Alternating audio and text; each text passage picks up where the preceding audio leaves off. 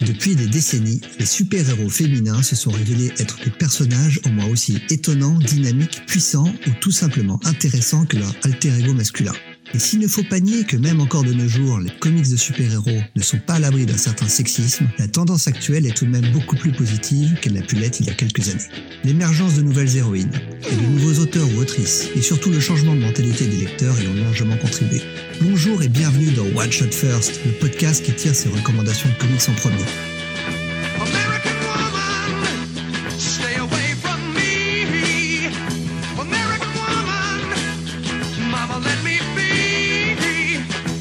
Cette émission, on va parler d'épisodes uniques, qu'ils soient mythiques ou méconnus, adorés ou détestés, et essayer d'expliquer pourquoi ils sont si importants dans l'industrie du comics. Je suis Gré Pigeon, et pour m'accompagner, bien sûr, j'ai avec moi le plus féminin des barbus bourguignons, à savoir Space. Salut Gray, mais je suis pas venu tout seul, hein, je suis venu avec un plus un aujourd'hui. Ah ouais, pour cet épisode consacré, vous l'avez compris, aux super-héroïnes, nous avons le bonheur d'accueillir Faye, des podcasts Geek en série, 80 de podcast, Comics Discovery, en deux mots. Salut Faye, et merci d'être là. Bonjour à vous, il y en a un qui va pas être très content avec les deux mots. Alors, je suis sûr que j'ai oublié d'autres podcasts parce que t'es hyper active. Euh, ouais, on a ciné blabla de temps en temps. Là, on doit préparer un numéro dessus, puis plein d'autres choses euh, sur lesquelles on travaille. Et tu as oublié de dire que c'est une pionnière du podcast parce qu'il y a 10 ans, elle avait déjà un podcast sur Lost. Oui, Bon, allez, on fera la promo à la fin, on attaque tout de suite dans le vif du sujet. Je rappelle les règles. Alors, un chacun en aura un DC, un Marvel et un titre indépendant. On attaque avec toi, Faye, oui. euh, avec du Marvel. Allez, c'est moi qui décide. D'accord, bah si tu veux. Bah écoutez, euh, moi j'ai choisi de vous parler de Miss Marvel. Alors j'ai choisi de prendre euh, donc un titre qui date de 2014, qui est sorti en avril donc euh, 2014 chez nos amis américains et euh, en février 2015 bah, pour nous euh, français. Le titre donc il est écrit euh, par J. Willow euh, Wilson, donc qui est une romancière. À ce que j'ai vu, je connaissais pas trop trop la, personne, enfin la dame, avant de lire le comics. Donc euh, voilà, j'ai vu qu'elle s'était euh, convertie euh, à l'islam. Et euh, du coup, j'ai vu qu'elle avait écrit ben, des bouquins un peu liés à tout ça. Donc je trouvais ça plutôt intéressant et osé de la part de Marvel de, voilà, de proposer, parce que je vois, elle a proposé une héroïne qui a des origines musulmanes. Mhm. Donc c'est vrai que c'est un peu ce qui m'a tiré au départ parce que j'étais curieuse, mais euh, vous inquiétez pas, on va pas partir que sur ça parce que le titre c'est bien plus que ça. Et euh, au dessin, euh, sur ce titre, on a Adriane, alors Alfona. Oui. Donc lui, ben je connaissais pas trop non plus, ça m'a permis de ben, de découvrir le monsieur. Il a travaillé sur pas mal de choses. No- notamment les Runaways de Brian Kevon. Voilà, j'allais dire Runaway que j'adore d'ailleurs. C'est voilà, je conseille le titre entre parenthèses. Mhm. Donc euh, voilà, et euh, en fait, pourquoi j'ai, enfin, comment j'ai découvert le titre, c'est James, donc euh, qui a acheté le titre et qui m'a dit ah vas-y lis-le, ça va te plaire, tu vas voir, c'est cool. Et ben j'ai commencé donc à lire ça et je vous ai proposé de prendre le numéro 1 Vous verrez que dans mes choix, j'ai pris que des numéros 1 Pourquoi? Parce que je trouve que c'est toujours intéressant de voir comment euh, on nous fait découvrir une héroïne, comment elle est introduite, parce que ça va donner un peu le, comment on dit le Ouais, la ligne directrice du personnage. Donc, euh, en gros, pour vous présenter le, le personnage donc euh, de Miss Marvel, elle s'appelle euh, Kamala. C'est une jeune lycéenne, donc qui a des origines musulmanes, mais c'est une lycéenne comme tout le monde. Je veux dire, elle, euh, je veux dire, c'est pas juste à fond. Ah mon Dieu, elle est que ça. euh, c'est bon, on oublie tout le reste. Non, non, c'est une jeune fille passionnée. En fait, c'était le gros problème de ce numéro-là à la base, Mm. c'est qu'il a été vendu sur Hum, enfin, Voilà. un héros arabe. Alors qu'en fait, non, elle est pas arabe, elle est américaine, d'origine Voilà. enfin de religion musulmane. musulmane, mais c'est juste euh, un truc, je veux dire, c'est une origine, tu vois, nous on est français, euh, un autre va être espagnol, un truc comme ça. C'est le, on va dire, l'historique du perso, mais ce qu'est le perso, c'est pas ça. C'est une jeune fille qui est passionnée, qui est intelligente, qui est drôle. C'est- C'est une grosse geek. Voilà, euh, on voit qu'elle écrit des fanfictions, qu'elle est très fan justement du personnage de Captain Marvel.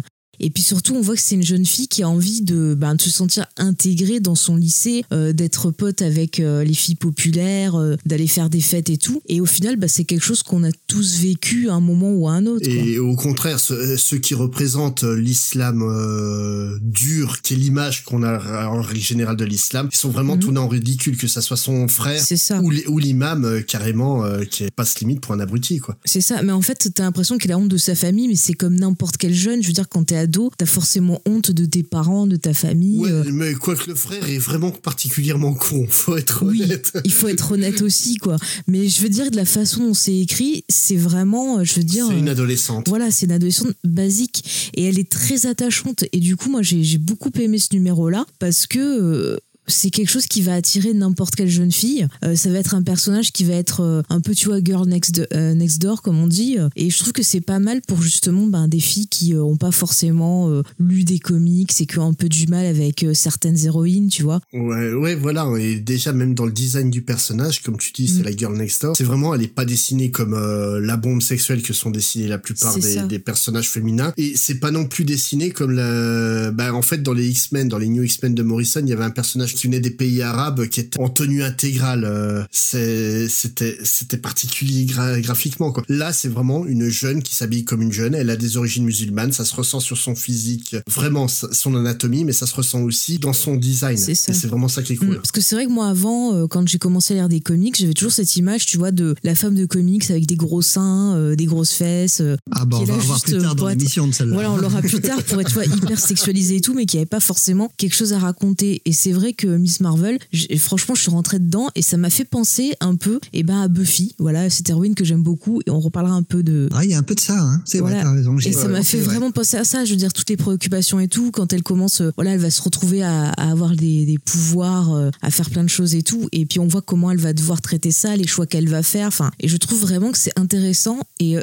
Mm. ça parle de l'adolescence, de la vie en même temps, tu vois. Voilà, c'est juste une adolescente euh, qui est de confession musulmane, mais ça n'a pas d'impact euh, au-delà du fait qu'elle soit une adolescente. C'est ça, c'est ça. Je veux dire, tu peux le remplacer par autre chose, quoi. Je sais pas, tu peux le remplacer par ses parents euh, sont dans une secte, ses parents sont euh, ultra catho. Enfin, tu peux mettre ce que tu veux, quoi. C'est. Alors, moi j'ai bien beaucoup traité. aimé l'épisode. Par contre j'ai euh, j'ai eu un tout petit souci. Alors c'est euh, ça va faire très très nerd. hein. C'est euh, le moment qu'elle passe dans le cocon.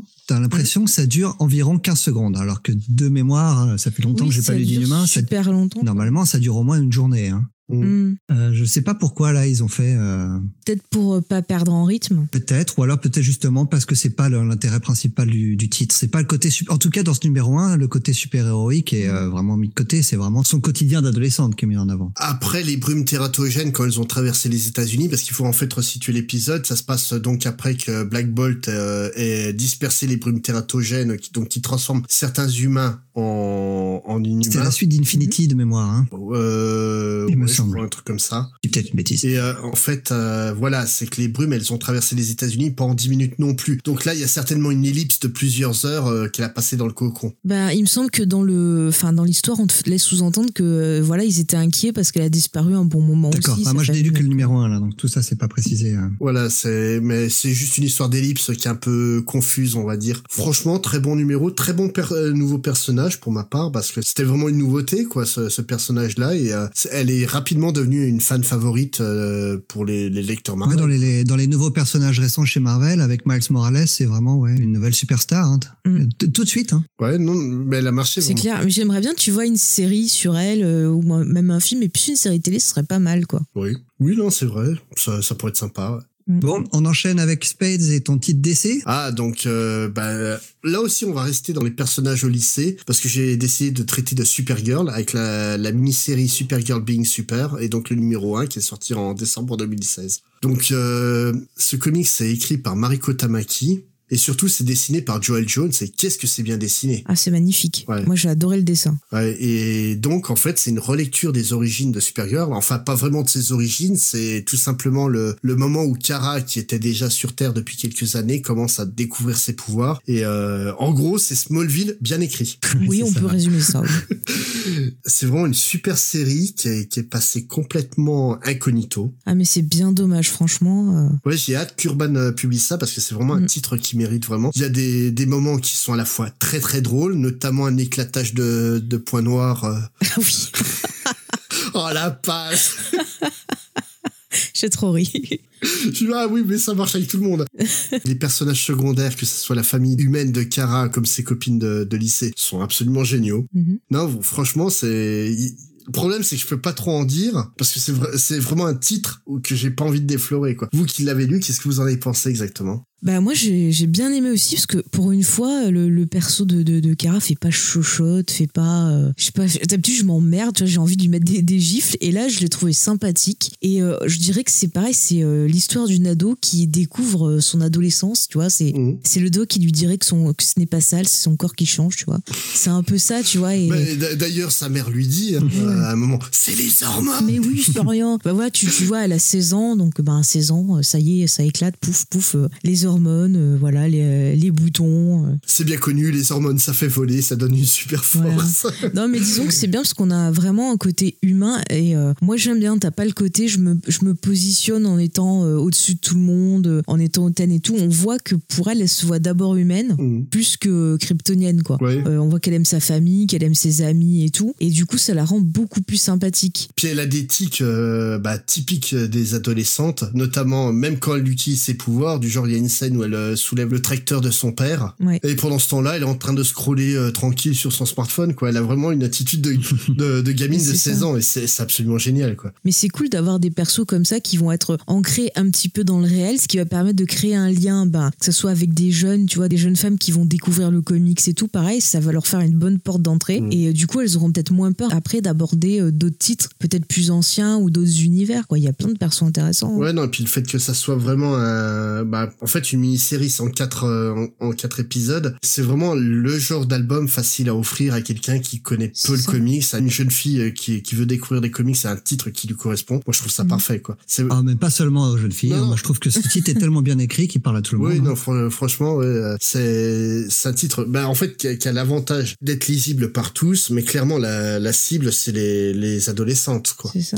Ce que, ce que t'as pas précisé, par contre, Spade, euh, pour éviter le spoil, je vais, je vais pas trop en dire, mais quand même, c'est que ce, ce titre, il est pas si joyeux que ça. hein. Euh, Elle va, va subir un très fort traumatisme, et c'est euh, toute la série est vraiment centrée sur justement ce, ce traumatisme et comment Kara euh, essaye de, de, de le surmonter. Oui. C'est, euh, il y a des thèmes très profonds dans cette série. Moi, je la, je la, je la, je la rapprocherais à une autre série qui, qui a été sortie par DC sur, euh, sur un autre personnage euh, ces dernières années. C'est Superman American Alien. Oui, c'est vrai, on l'a traité récemment. J'ai, pour une fois, j'ai bien aimé euh, cette représentation de Superman. Pareil, t'avais un côté plus humain du personnage. Mhm, ces thématiques-là qui a... En fait, c'est des réécritures de personnages parce que c'est- la. Supergirl, euh, c'est totalement hors continuité, notamment avec ce qui a été fait ces, ces dernières années. C'est, dommage parce que c'est la Supergirl que j'ai envie de lire moi. hein. Ouais, moi aussi. Et, et le pire, c'est que tu lis ça, tu regardes la série télé, tu fais, mais pourquoi ils ont pas fait ça directement, quoi? Ouais, ouais. Mais c'est clair. Hein. c'est c'est là t'avais moyen de faire une série euh, vr- je je sais pas si la série euh, Supergirl est bien ou pas parce que j'ai juste vu le pilote j'ai jamais été plus loin Alors moi, j'ai, j'ai vraiment pas réussi à accrocher. Ça m'a, ça m'a profondément énervé cette série. donc, mais euh, mais là honnêtement ce qu'ils font là ça parle tellement plus quoi de pour moi ce que ce qui est une adolescente actuelle quoi Mhm. c'est c'est beaucoup plus juste dans le ton il y a zéro mi- euh, misérabilisme et zéro mise en avant euh, superflu c'est vraiment euh, pff, ce titre il est absolument parfait quoi Alors tu nous as dit Spades que tu attendais qu'Urban le publie, j'en conclus donc que ce n'est pas encore sorti en français. Par contre, si on veut le lire, on peut le trouver dans un volume relié. Euh, oui, oui, c'est sorti en TPB ben, en juin de l'an- de l'année dernière, normalement. Sinon, tous les Ouais. numéros euh, sont encore facilement achetables sur les sites de, de vente de comics VO, quoi. D'accord. Moi, c'est- je sais que c'est un titre que j'ai tenté euh, sans conviction à la base, et honnêtement, euh, gros, gros, gros coup de cœur. Et, et franchement, je pensais pas dire ça. Je confirme. Non mais j'avoue que quand tu m'as dit Supergirl, je dis ah super, ça va encore me saouler, soit ça va être genre je tape et je réfléchis pas, ou soit ça va être nunuche. Et en fait je me suis pris dedans et je dis oh, c'est bon, je pense que je vais me le prendre parce que vraiment j'ai bien accroché. Non, non, mais c'est c'est vraiment un titre très, très surprenant. C'est pourquoi ils en font pas plus des comme ça, bordel, quoi? Mais c'est clair. Moi je trouve que c'est moi c'est ce qui m'intéresse toujours, c'est qu'on travaille les personnages et pas qu'on se concentre que sur le dessin. Des fois on va avoir des, des comics, ça va être super beau, et puis niveau scénario, ben tu vas te Ouais. faire chier quoi. Et des fois ça va être des trucs bon bah tu vas te dire ah c'est moche, j'ai pas envie de le lire, et tu vas te retrouver avec euh, une œuvre qui va être super intéressant. Moi j'adore euh, la psychologie des personnages et tout. Donc plus il y a de, de développement autour, enfin plus il y a de choses que tu vas analyser, plus je vais être content. Oui, non, mais là, pour le coup, en plus, Joel Jones fait un boulot fabuleux au Ah, dessin. là, c'est, là on a les deux. Ouais. On- là on a les C'est- deux, c'est bon. Ah, sa, sa Supergirl, elle, elle, elle est magnifique, quoi. C'est non, franchement, c'est vraiment un, un excellent titre qu'on conseille fortement. Bon, alors vous aimez bien les personnages bien caractérisés, bien dessinés, très profonds. Donc c'est à mon tour, j'enchaîne avec de l'indé, avec un super titre. Le Vampire est là, numéro 1, publié en 1969 chez Warren Publishing. Mhm. Je m'excuse par avance. Alors au scénario, on a Forey Ackerman et Tom Sutton au dessin. Alors j'ai choisi cette histoire déjà pour embêter Spade, mais surtout parce que le personnage euh, fête ses 50 ans cette année. Vrai. Alors je me suis dit que ce serait l'occasion de revenir sur ses débuts, et bien mal m'en a pris.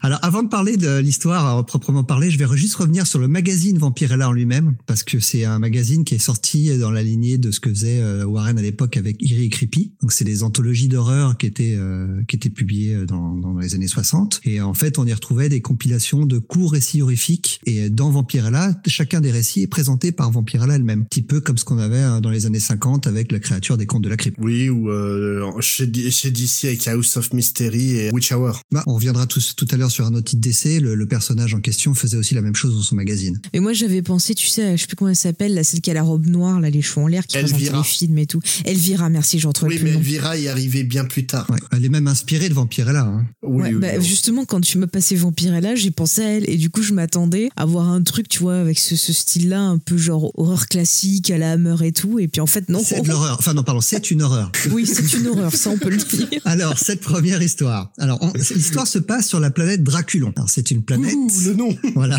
très Super. original. C'est une planète où le sang coule comme l'eau sur Terre. Voilà. Et comme nous, les terriens, on a besoin d'eau pour vivre, les habitants de Draculon, eux, ils ont besoin de sang. Euh, donc c'est un monde euh, uniquement peuplé de vampires. Alors c'est un monde un peu, j'ai pas bien compris pourquoi. Donc c'est des vampires où il y a que des vampires, mais ils ont quand même des crocs, des ailes et le pouvoir de devenir invisibles. Mais on sait pas trop pourquoi. Faut pas Voilà. chercher. C'est pour se faire des blagues, c'est logique. Ils s'ennuient pas, enfin visible, ils font des blagues et puis ouais, ils sont contents. Je sais pas moi. Alors un beau jour, il y a un vaisseau spatial qui s'écrase et euh, on- ah, ce que j'ai oublié de préciser, c'est que sur Draculon, à ce moment-là, la planète est en train de mourir car elle s'approche de son soleil et euh, tout le sang disparaît. Donc tous les vampires de Draculon euh, sont, sont en train de mourir et Vampirella fait partie d'eux. Elle est affaiblie par son manque de sang. Elle se rend quand même sur les lieux du crash par curiosité et euh, elle va se défendre de l'attaque des astronautes en, en mordant l'un l'un d'entre eux et elle va découvrir hein, aux joies qu'ils sont faits de sang, enfin de d'H2O, donc de deux molécules d'hé- d'hémoglobine et d'une molécule d'oxygène. Le chimiste que je suis a pris un petit coup en lisant cette page. J'ai eu la même réaction. Son cerveau a explosé. C'est le seul truc qui m'a fait sourire dans l'épisode. Donc, elle va les tuer et l'épisode s'arrête là. Alors, c'est une histoire qui est conçue comme une origin story. C'est un peu un teaser de ce que la série va devenir dans le futur.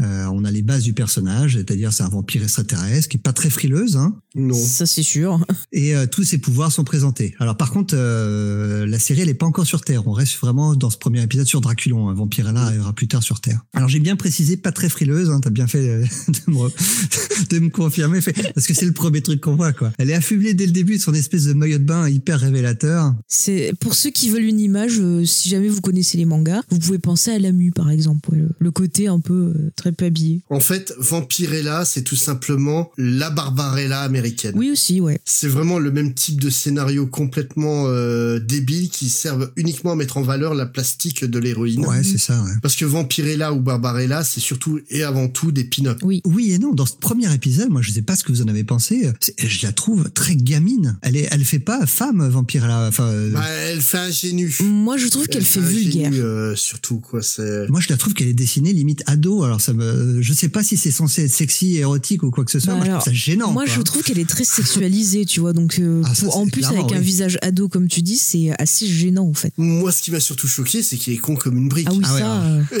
Ah, mais il y a pas qu'elle. Hein. J'ai repensé, sauver, tu hein. vois, à Shira quand j'ai revu les épisodes, ce vide mental. Ah, les bêtes comme le foin. Moi, les dialogues, ça m'a fait penser, euh, euh, tu vois, une telenovela, mais vraiment pourrie, euh, mais vraiment médiocre Ouais, de chez médiocre. Et l'histoire, j'en parle même pas, quoi. Les astronautes, ils, s'écrasent, on sait pas pourquoi, ils sont pas pourquoi ils sont là. C'est vraiment qu'un prétexte pour que Vampirella se pointe et les bouffe. C'est- Ce que je trouve dingue quand même, c'est qu'on est en 69. C'est, euh, il y a eu des, une multitude de romans de science-fiction, euh, vraiment de très grande qualité, qui sont déjà sortis à cette époque-là. Il y a eu 2001 Odyssée de l'espace qui est sorti. La SF a pas besoin d'être niaise comme, euh, je comprends Oui, pas. mais je crois que leur but c'était pas de faire intelligent. Oui, je mais pense que. Ouais, Mais les dessins sont même pas très beaux, hein. Non. Non, non, franchement, c'est pas terrible. Euh, Vampirella, par la suite, euh, comme je disais, c'est en fait une pin-up. Donc, c'est surtout une série qui vaut le coup pour ses dessinateurs parce que t'as beaucoup de dessinateurs qui vont travailler dessus Ouais. et qui vont fa- faire des pages absolument sublimes. Ah, j'allais me demander s'il y en avait des plus belles pages parce que là, c'était vraiment pas terrible. hein. Là, ce que fait Tom Sutton, c'est vraiment moche. Par contre, la couverture Mm. du magazine, le- du numéro 1, donc c'est la, c'est, elle est signée par Frazetta, je crois. Elle, elle est sublime. ouais. Ah oui, la couverture, bien oui. Tout ce que fait Frazetta, de toute façon, c'est rarement dégueulasse, quoi. Faut être honnête. Mais, euh, oh, il ah ouais, non, Vampirella, putain que c'est... Non, mais Vampirella, tu vois, c'est vraiment tout, tout ce que je pensais de la représentation de la femme dans les comics, quoi. C'est vraiment, on est juste là pour Ah bah là, du les mâles et hein. les femmes ne servent à rien, tu Ouais. vois. Ouais, mais comme je te dis, Barbarella, c'est la même chose, et pourtant c'était une série française, et plus ou moins de la même période en plus. Ouais. C'est ça qui est drôle. C'est vraiment en fait une, une représentation de, de la pin-up dans l'espace, euh, comme elle se faisait à l'époque. Mais le public visé, à ton avis, c'est un public ado ou, euh, ou jeune adulte mais Moi, je dirais jeune adulte quand même, quoi. Ben, euh, je alors, pense que ado jeune qui adulte se aussi, cache. Déjà, le fait que ça sorte en, En magazine. en, magazine plutôt Ah, qu'en pour, comics, pour- passer clair. outre le code, parce que ça, ce serait jamais passé le code. Ouais. Ah oui, oui. Mais Parce que, parce que là, dans cet épisode-là, il n'y a pas de nu, mais Vampirella, après, il y aura beaucoup d'épisodes où euh, on aura des nus complets. Hein. Hum. puis le truc, hein, c'est que même la manière de la représenter nue, c'est c'est une manière très Vulgaire. Ouah, bah même pas vulgaire. Au final, c'est un fantasme de puceau, quoi. Ouais, c'est ça. Par contre, donc, Supergirl, euh, c'est un, un titre génial. On le trouve pas en VF. Vampirella, on le trouve. Ça a été publié chez, Dé- euh, chez Delirium. Euh, ils ont sorti une anthologie de, en, mai- en 2015. Par contre, un seul tome est sorti. J'imagine que le, ce tome n'a pas rencontré le succès. Mais mais c'est pas la seule publication. hein. Ça a été publié dès 71 dans Vampirella euh, numéro 2 de Publicness en France. D'accord. Si vous voulez le lire maintenant, en tout cas, on peut le trouver chez Delirium. Et si vous voulez le lire en VO, euh, Dynamite a, a publié l'intégrale de, des magazines Vampirella. Euh, dans tout, il y a 15 très gros volumes. Super. En plus, on peut faire de la muscu, c'est fantastique. Au moins, ça sert à quelque chose comme ça. Allez, on enchaîne avec toi, Faye, euh, avec ton titre d'essai. Oui, alors voilà, euh, quand vous m'avez parlé d'héroïne, je me suis dit direct, il y en a une, il faut absolument que j'en parle. C'est Catwoman, parce que j'ai une fascination euh, depuis très jeune pour les chats et pour les voleuses. Alors ça a commencé avec Cat Size, et puis un jour j'ai découvert euh, le film de Tim Burton, euh, Batman le défi, avec Catwoman, et j'ai dit ah, elle est géniale. Oh, et quel Catwoman. Ah, ouais. magnifique. Ah oui. Je- voilà, magnifique. Ah, c'est autre chose que celle de d'Halle Berry. hein. Ah oui, non, mais elle n'existe pas, ça. là. Après, il y a la magnifique dans la série animée euh, Batman, qui est juste, voilà, le côté un peu femme fatale et tout, j'adore ça. Et du coup, bah, j'ai essayé de lire un peu plein de trucs sur Catwoman, et un jour, ben, j'ai trouvé, euh, justement, une Catwoman écrite euh, et dessinée par euh, Darwin Cook, et donc qui s'appelle Big Score en VO, et en VF, il me semble que c'est euh, Le Grand Braquage. Donc, euh, ça a été édité, euh, alors que je vous dise ça bien, en 2002, en juillet 2002 chez nos amis américains. Et en France, ça a été édité euh, par Semic en 2003. Et euh, c'est aussi apparu apparemment dans Batman DC Icon numéro 6 en 2008. Donc voilà. Pourquoi j'ai choisi ce titre? Ben, J'ai bien aimé parce qu'on avait vraiment ce côté un peu cambrioleuse, on va dire noble. Ce côté, je fais des petits traquenards, je fais mes petits trucs, faites tout ce que j'aime, tu vois, pas genre la braqueuse qui est hyper violente, genre euh, la Casa des Papels, vous voyez. Mm. C'est vraiment euh, sens euh, noble du terme. Quoi. Et un truc que tu oublies de dire, c'est que c'est un crossover en fait ce titre-là, puisque en fait dans Big Score, elle va s'allier à, à Parker, qui est donc le personnage euh, écrit par Richard Stark et que Darwin Cook va beaucoup dessiner de BD euh, concernant ce personnage-là. D'accord. C'est un personnage de roman. Ouais. Euh, D'accord. Bah tu vois, j'apprends des choses en plus. Je l'avais pas vu cette info. ouais, Darwin Cook a dessiné bah, je- une flopée de.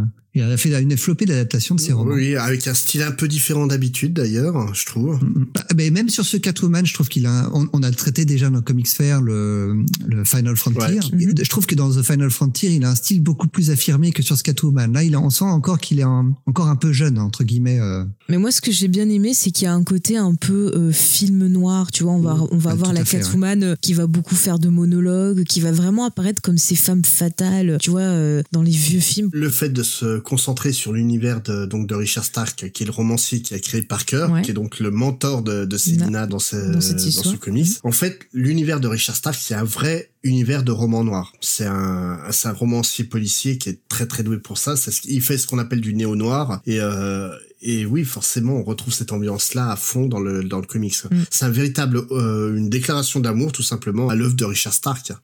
Non, non, mais c'est c'est intéressant ce que tu ce que tu dis. Moi, j'ai surtout regardé ouais, Catwoman Mhm. parce que voilà, moi j'aime ça, ce côté. euh, elle peut apparaître justement, c'est une femme d'action. Quand tu la vois apparaître dans le, le bouquin, elle est en pleine action et tout, et en même temps, elle va avoir un côté d'un coup charmeur, d'un coup, elle va manigancer. Enfin, c'est vraiment ce côté femme fatale. Moi, j'ai une passion pour ça. Mais Tu dis, euh, ouais, tu Ouais. dis femme fatale. Il y a, y a juste un détail, Mm. c'est qu'elle est pas, euh, elle est pas sexualisée. Non, mais ça passe quand même. Elle a comme, du comme- charisme. comme en fait. Mm. Catwoman pouvait l'être auparavant dans les autres séries qui ont précédé C'est celle-ci. ça, hein. même t'en vois d'autres après. pareil, où tu vas avoir un costume qui la moule tellement que tu vois tout au travers, tu vois. Truc bien dégueu. En fait, c'est le, le truc qui est cool avec la Célina de, de Darwin Cook, hein, que même la série euh, qu'il a fait après, c'est avec Brubaker de mémoire. Avec Ed oui, avec Brubaker. ouais. Brubaker, ouais. c'est Très en fait. Célina est sexuée, mais jamais sexualisée. En fait, C'est ça. c'est, c'est, on sait qu'elle a une, une vie sexuelle active, qu'elle a des amants et compagnie. Ah, D'ailleurs, on le voit dans Ouais, l'épisode. oui, hein. oui. Mais, mais le truc, c'est que c'est jamais mis en avant comme peut l'être Vampirella, quoi. Non, non, c'est ça va être suggéré et du coup, ça fait ressortir une espèce de, de charisme Mhm. parce que tu peux imaginer plein d'aventures, plein de choses qu'elle a vécues et du coup, je trouve que ça rend le, le personnage iconique. Oui, non, et puis le, le truc, c'est qu'elle a pas besoin d'être séductrice.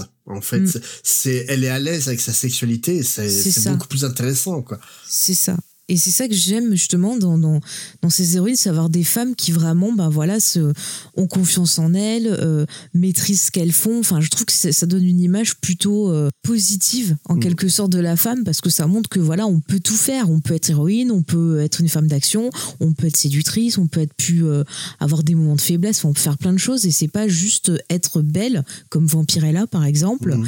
et rien dire quoi. On peut faire plein de choses, on a plein de multifacettes et ce qui est cool c'est qu'elle peut passer d'une facette à une autre rapidement, elle arrive à s'adapter enfin et je trouve ça super intéressant et que du coup ce côté ouais, il faut s'en méfier et en même temps bah elle est trop cool, euh, tu vois, c'est cette nuance là que j'aime beaucoup en fait. Mm, Non, franch- franchement, c'est un excellent titre euh, qu'on conseille euh, facilement, quoi. Oui oui.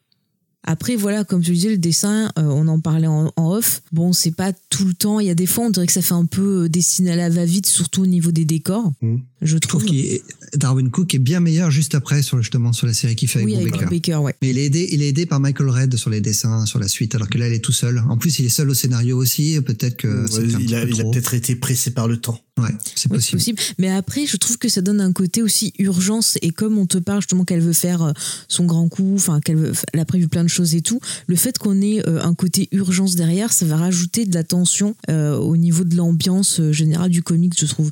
Donc quelque part, c'est une faiblesse, mais qui peut servir aussi à l'action. Voilà, et puis comme disait Gray en off, justement, c'est vilain pour du Darwin Cook. Hein. Ça reste quand même très au-dessus de beaucoup de dessinateurs. euh. Oui. Tout à fait. Euh, sinon, euh, juste une petite question avant qu'on passe au prochain titre. Est-ce qu'il est disponible chez Urban, ce titre? Alors j'ai regardé et je ne l'ai pas vu chez Urban. Euh, Je sais qu'on peut le trouver, l'édition Sémic. euh, vous pouvez le trouver sur internet pour pas très cher. Après il y a des éditions numériques pour ceux qui aiment bien lire en numérique. Et euh, par contre euh, en anglais euh, c'est beaucoup plus cher à trouver. Hein. Non, en VO, on le trouve. Tout, tout le run de Catwoman par Brubaker a été réédité et ils ont ils ont rajouté la, la mini Darwin Cook en intro du premier TPB justement. D'accord, ok, d'accord. Ça j'avais pas vu celui-là. Bon, en tout cas, en VF, c'est trouvable pour pas très cher. hein.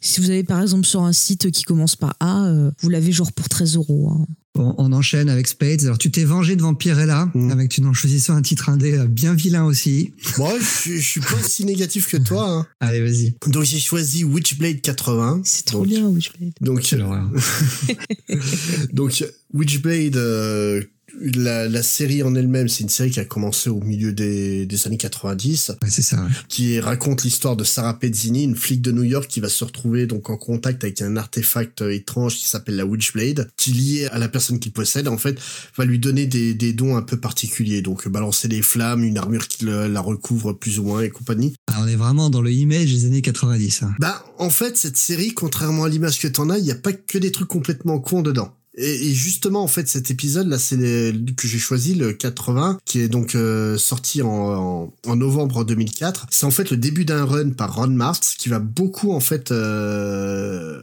en fait, il va sauver le titre, hein, tout simplement. Ah, Ron Mars, c'est un bon auteur. Et il va vraiment ramener le titre euh, de l'enfer, alors que le titre euh, à la base avait partait sur des bonnes bases avant de s'effondrer totalement. Au bout d'un moment, comme tu dis, ils sont partis sur le cliché du, du comics des années 80. 90. Euh, 90, ouais, on va montrer du gros nichon. C'est dommage. Un peu le problème de toutes ces séries images de l'époque, c'est que les, les auteurs ont compris que, c'est- enfin les, les artistes ont compris que c'était eux les stars et ils passaient leur temps à faire des splash pages euh, pour pouvoir les revendre une fortune Mais après. le, mais le truc, en fait, c'est que Witchblade, elle partait vraiment sur des, des bases qui étaient pas si cons que ça, parce que, en fait, le postulat de base, c'est que le personnage de Sarah Pezzini, c'est une femme qui vit dans un environnement d'hommes qui va la prendre pour moins que ce qu'elle est parce qu'elle est une femme, justement. Mhm.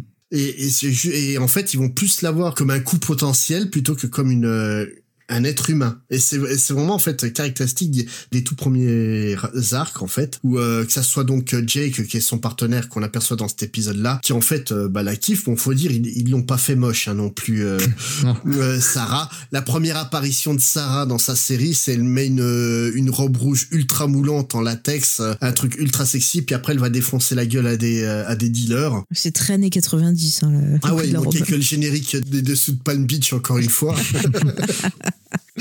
mais mais le, le truc en fait, c'est qu'il y a vraiment cette volonté de montrer un ben ouais, le fait qu'une femme ne peut pas être vue autrement que comme un objet sexuel. Et le problème, c'est qu'après, ils se sont dit, oui, mais justement, c'est un objet sexuel.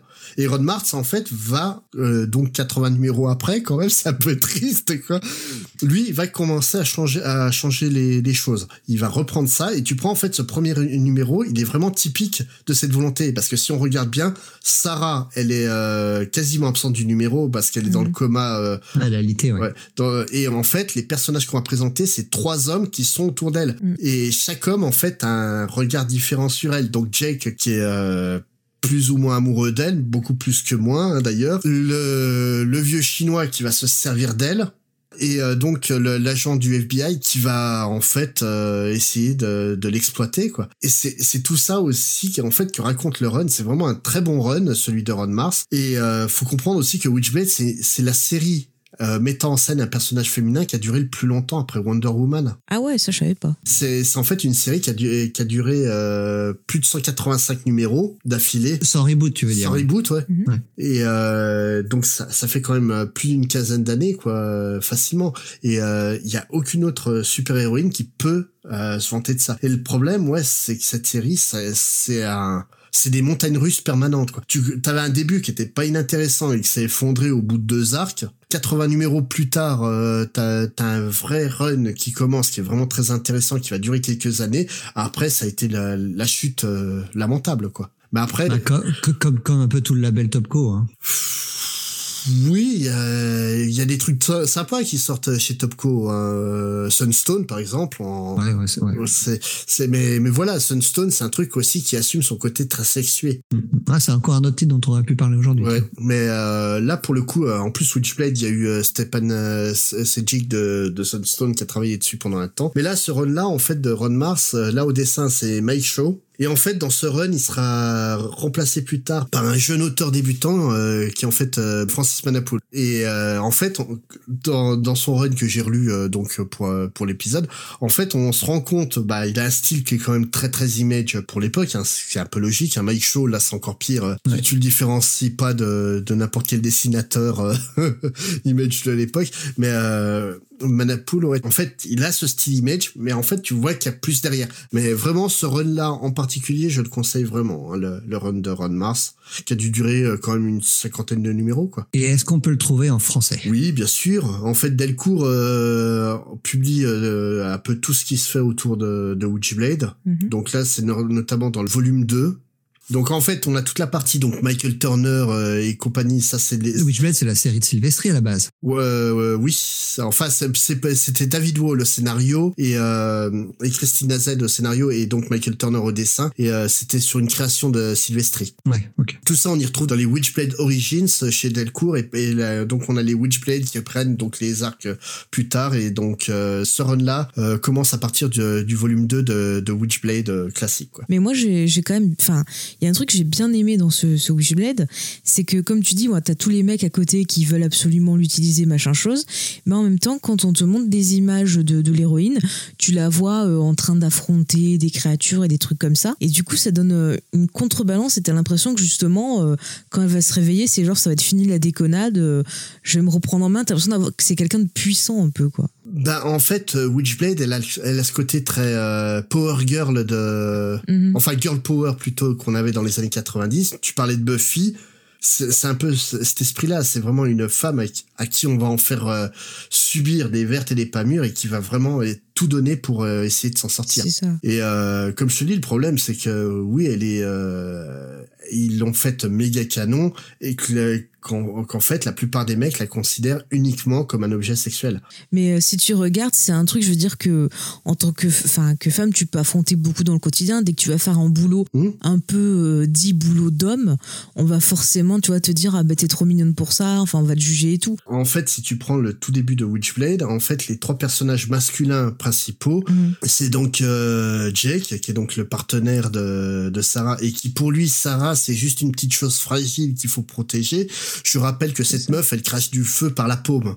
Grâce à, à son arme. hein. Euh, Dans, dans l'autre, t'as donc euh, son ennemi euh, qui va être euh, de mémoire, ça doit être Irons, si je me rappelle bien du, du nom, qui lui en fait la voit uniquement comme une comme un objet sexuel pour pouvoir avoir une descendance avec elle quoi. Et en, en troisième, t'as Yam Nottingham qui est plus, qui est son antagoniste, qui est ni bon ni méchant, en, euh, qui est un peu entre les. En fait, c'est le Vegeta de Witchblade quoi.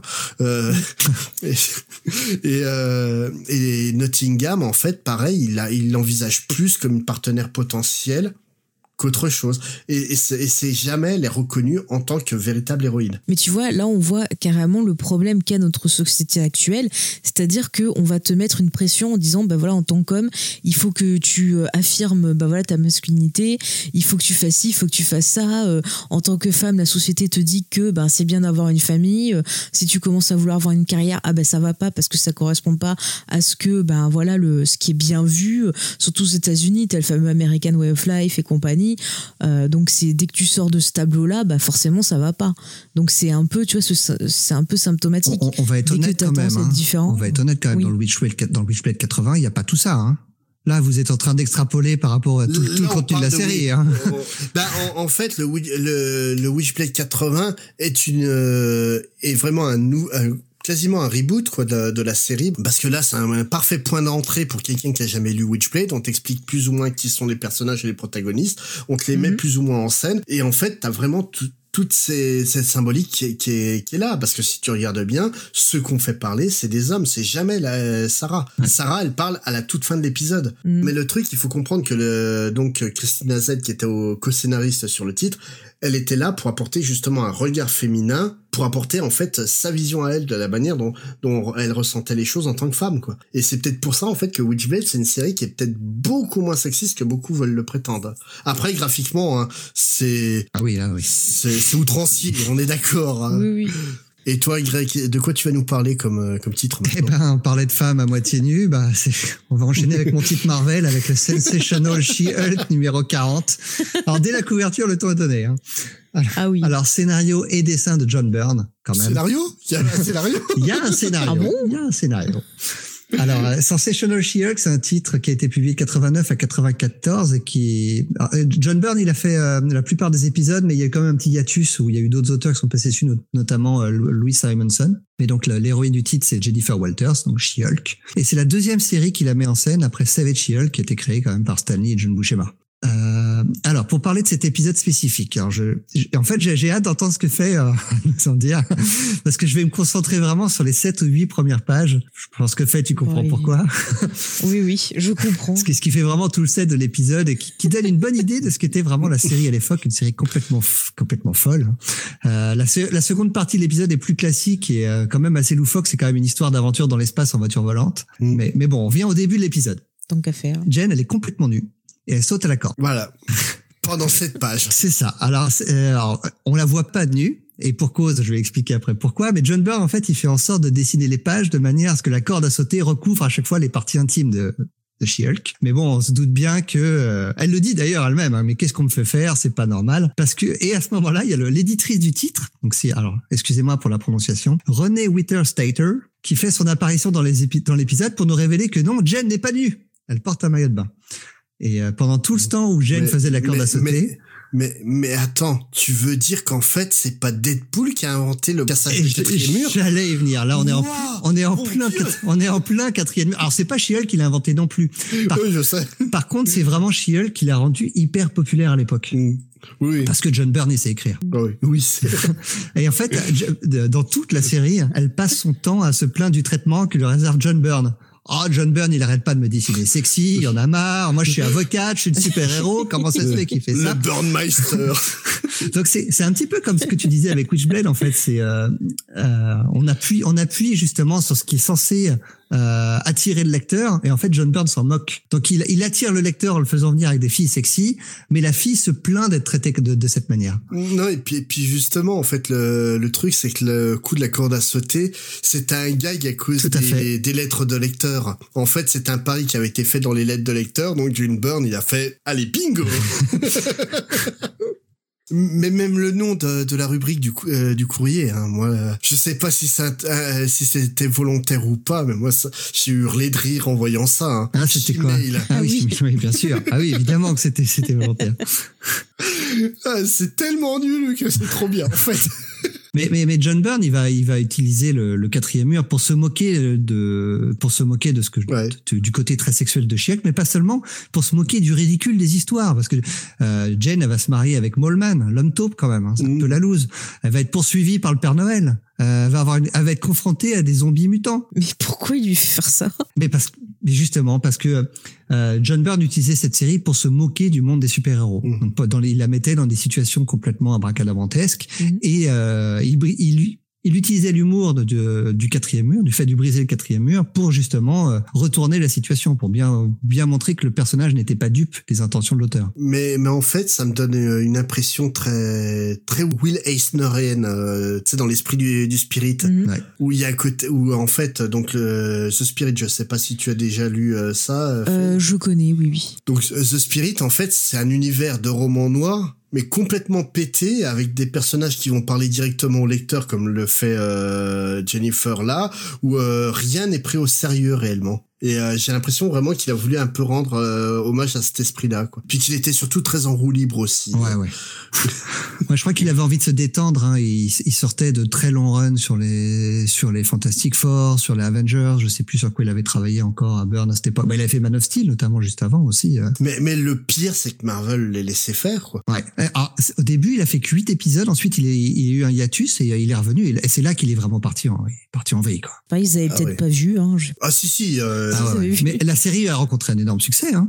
ouais. Bah, ça m'étonne pas. Moi, je trouvais ça super drôle, quoi. Ouais, mais en fait, tu vois, le problème, c'est que tout le monde, au jour d'aujourd'hui, en fait, les personnes, quand ils vont te parler de, de She-Hulk, qui vont, et, Mhm. ben, c'était euh, le co-scénariste de, des Batman de Nolan, euh, Goyer. Ouais, c'est ça, Oui. David Goyer. Ouais. Ouais, David Goyer qui avait fait un podcast où, euh, justement, il parlait de She-Hulk et il la traitait de pute à Hulk. Ouais, ouais, tout à fait. Mais pourquoi? Si tu fais des recherches maintenant sur le sur le run de John Byrne sur She-Hulk, tu vas tomber sur des tonnes de forums qui tombent vraiment dessus sur le sur ce run parce que le She-Hulk est trop sexualisé, notamment les couvertures. C'est vrai que la plupart des couvertures de de son run sont assez outrancières. Dans, dans un côté humoristique, la couverture de ce numéro-là, on voit la main de John euh, John Byrne qui lui donne une corde à sauter et qui en gros lui dit allez maintenant ma fille, t'as promis, il faut y aller quoi. Non, non, non, mais, mais voilà, le, le truc, c'est que l'humour est, est- Après, oui, je comprends que ça fasse pas marrer les gens aujourd'hui, mais l'humour euh, est, est clairement là. Bah, moi, franchement, ça m'a pas choqué. Ça m'a, ça m'a bien fait rire, quoi. Enfin, j'ai compris qu'ils s'en moquaient, quoi. Justement, il se moque de ça. Mais c'est ça, moi, je trouvais que c'était une bonne idée, justement. C'est le de- montrer pour s'en moquer. Mais, ouais. mais tu Ouais. vois, on, par- on parlait de, de Witchblade tout à l'heure. Witchblade a aujourd'hui l'image d'une série ultra sexiste, alors qu'en fait, clairement, si tu lis intelligemment le début, tu te rends compte qu'il y a une volonté de faire un peu différent de l'époque, quoi. Mm, mm. Mm. Et euh, Miss, enfin She-Hulk a vraiment euh, le même problème, c'est qu'aujourd'hui on retient, euh, euh, elle a des gros nichons. Oui, mais il y a plus que ça, quoi. Mais souvent, t'as des gens qui ne vont pas lire le titre, ils vont regarder juste une image et ils vont se dire ah bah c'est que ça, Mhm. tu vois. Et c'est un des défauts, ça aussi, que je trouve qu'on retrouve le plus souvent en ce moment, c'est les gens qui se permettent de faire des critiques alors qu'ils n'ont pas vu ou lu euh, l'œuvre dont ils parlent, quoi. Bah, au-delà de ça, c'est c'est euh, des séries qu'il faut remettre dans le contexte de son époque. Mm. Mais le contexte, c'est toujours important, ça. Le, tu, euh, tu prends euh, She-Hulk, en fait, comme dit Grace, c'était une série qui est sortie à un moment où Burn en pouvait plus de Ah, il, avait, il avait fait le tour. de- d'écrire des Il avait fait le Ah tour. et là vraiment il s'est mis en roue libre, il a voulu s'amuser. She-Hulk c'est un personnage, on va être honnête, c'est un personnage qui est inutile. Oui. C'est l'équivalent en fait de Batgirl avant Killing Joke. Tout le monde en fait, euh, t'en as plein aujourd'hui qui critiquent euh, Killing Joke en disant que c'est pas normal qu'on a blessé une femme et compagnie. Batgirl alors que c'était un truc féministe, c'est faux. Batgirl c'était l'un des pires trucs et jamais écrit à l'époque. C'était une purge immonde et c'est justement donc Killing Joke qui a permis à Batgirl de, euh, enfin à Barbara Gordon de devenir quelque chose d'intéressant par la suite. Ah bah, moi, je la préfère euh, dans ce qu'elle est après. Mais mais le, Ah bah, le personnage d'Oracle, un super personnage. Ah, oh, euh, Ah ouais, non, mais j'adore. Et- je, te, je te jure qu'il faut relire Batgirl avant euh, avant euh, 86. Ah, moi, je trouvais que ça faisait potiche, Batgirl. euh, Ah oui, non, lu. Batgirl, c'était juste euh, Robin avec un costume de Batman et des nichons. C'est ça, mais t'avais trop l'impression qu'ils avaient fait le perso pour que justement euh, les filles s'intéressent à ça. Ils se sont dit ah bah tiens, Voilà, c'est Barbie Batman. c'est ça. Et moi, ce qui, un truc qui m'énerve, tu vois, c'est que les, les gens qui sont dans ça, ils se sont obligés de mettre des persos féminins parce qu'ils croient qu'une femme peut pas s'intéresser à Batman, tu vois, ou à d'autres titres s'il y a pas un perso féminin dedans, quoi. Et ça, ça Alors, en me l'occurrence, ils avaient ajouté, euh, ils avaient ajouté Batgirl. Il y avait aussi, euh, c'est Batwoman aussi à Oui. l'époque parce qu'il y avait tellement de rumeurs sur l'homosexualité latente entre euh, Batman et Robin qu'il fallait insérer des personnages féminins pour qu'on ait plus de doute. Mais, mais là, pour le coup, euh, Batgirl, à l'origine, moi, honnêtement, euh, tu me sors un personnage aussi cliché pour les mecs, bah, en fait, n'importe quoi écrit par Rob Liefeld, hein, euh, je suis con. Mais, euh, euh, c'est, ouais, je trouve ça insultant pour, pour mon genre, quoi. Le Batgirl, c'était vraiment nul. Et euh, le truc, en fait, Miss Hulk, c'était juste la cousine de Hulk. Et euh, c'est Hulk avec des nichons à la base. Ouais, ouais, c'est ça. Et, et John Byrne, en fait, lui s'est dit, bon, bah, quitte à écrire un truc avec un personnage qui est totalement inutile, autant se marrer un bon coup. Oui, c'est ça. Et au final, il en- il s'en est servi pour vraiment déconstruire le personnage. Et si aujourd'hui il y a autant de fans de She-Hulk, c'est à cause du run de Byrne, quoi. Mais tu vois, j'ai eu l'impression que ça répondait à Vampirella, tu vois, quand je l'ai lu.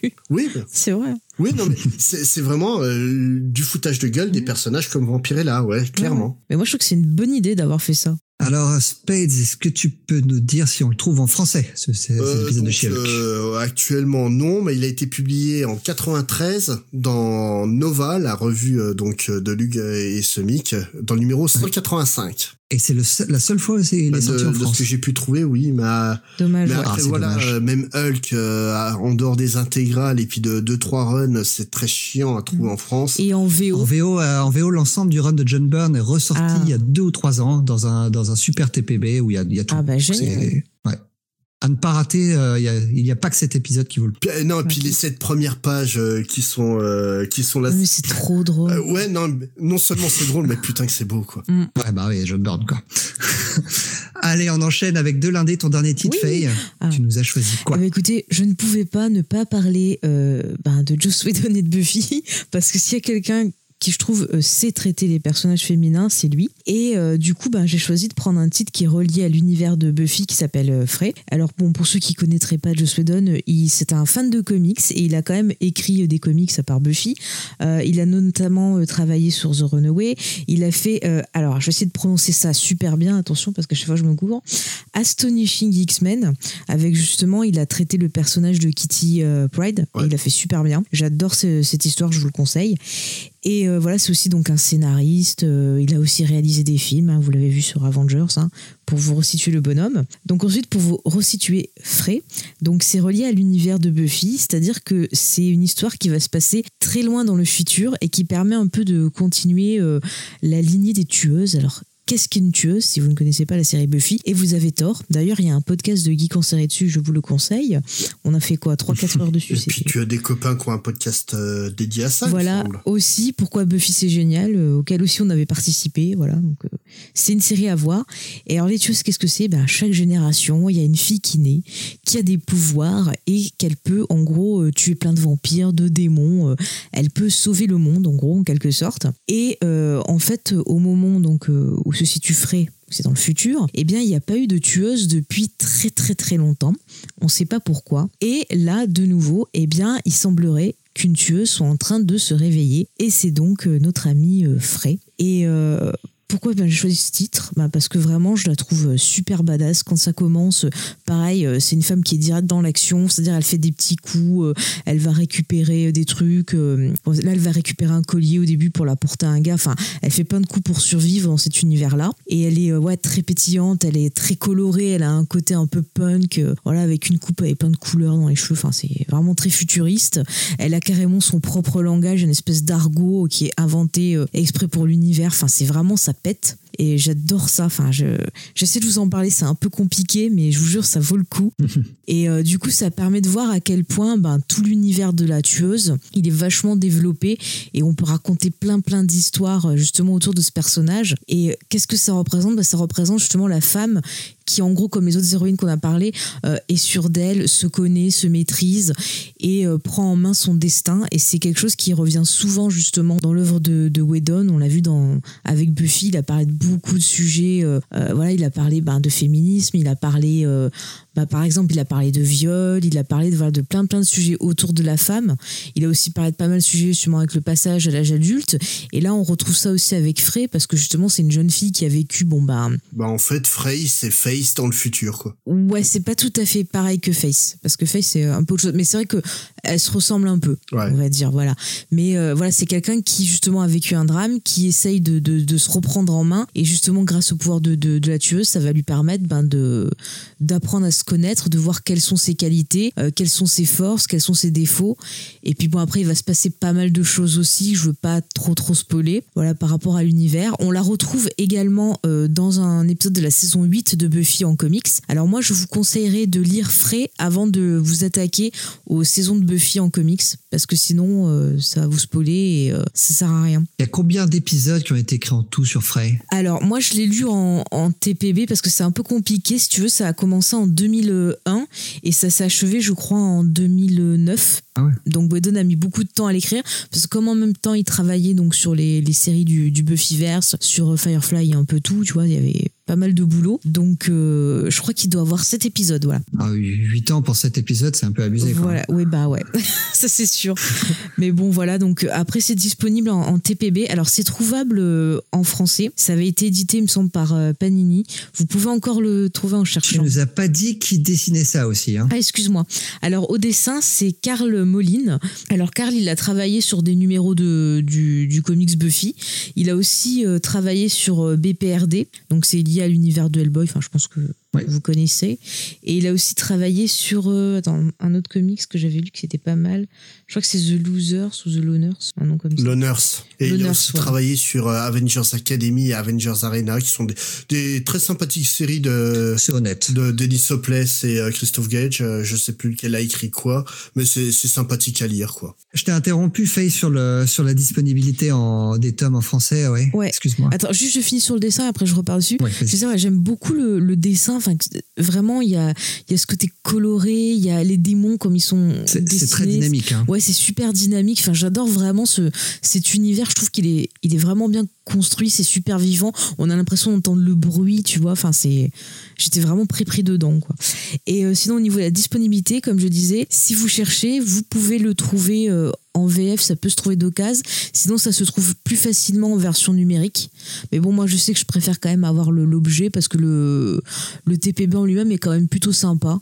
Donc, vous trouvez au début tout un texte de Whedon qui explique sa démarche, comment justement lui, il voyait les femmes dans les comics, est-ce qu'il avait attiré et tout. Donc, je trouve que c'est assez intéressant à lire. Moi, je vous, conseillerais de le trouver. De, d'avoir Alors, je vais donner mon avis, si ça t'embête pas, Spades. Vas-y, vas-y. Moi, j'ai trouvé que le numéro 1 était un très mauvais numéro 1. Idem. Par contre, Ah. le numéro 1 plus le numéro 2 font un très bon numéro 1. Ouais. Il manque beaucoup de choses à ce numéro-là pour, Ouais. pour m'intéresser. Il a vraiment fallu que je lise le numéro 2. Bah, c'est vrai que me le numéro 1 se finit pile euh, au, au, au moment où ça c'est- commence c'est- à partir. C'est une scène quoi. d'ac- c'est une scène d'action, le numéro 1. Voilà, le numéro, le numéro 1, c'est juste regardez comment elle est badass, elle est badass, elle est badass.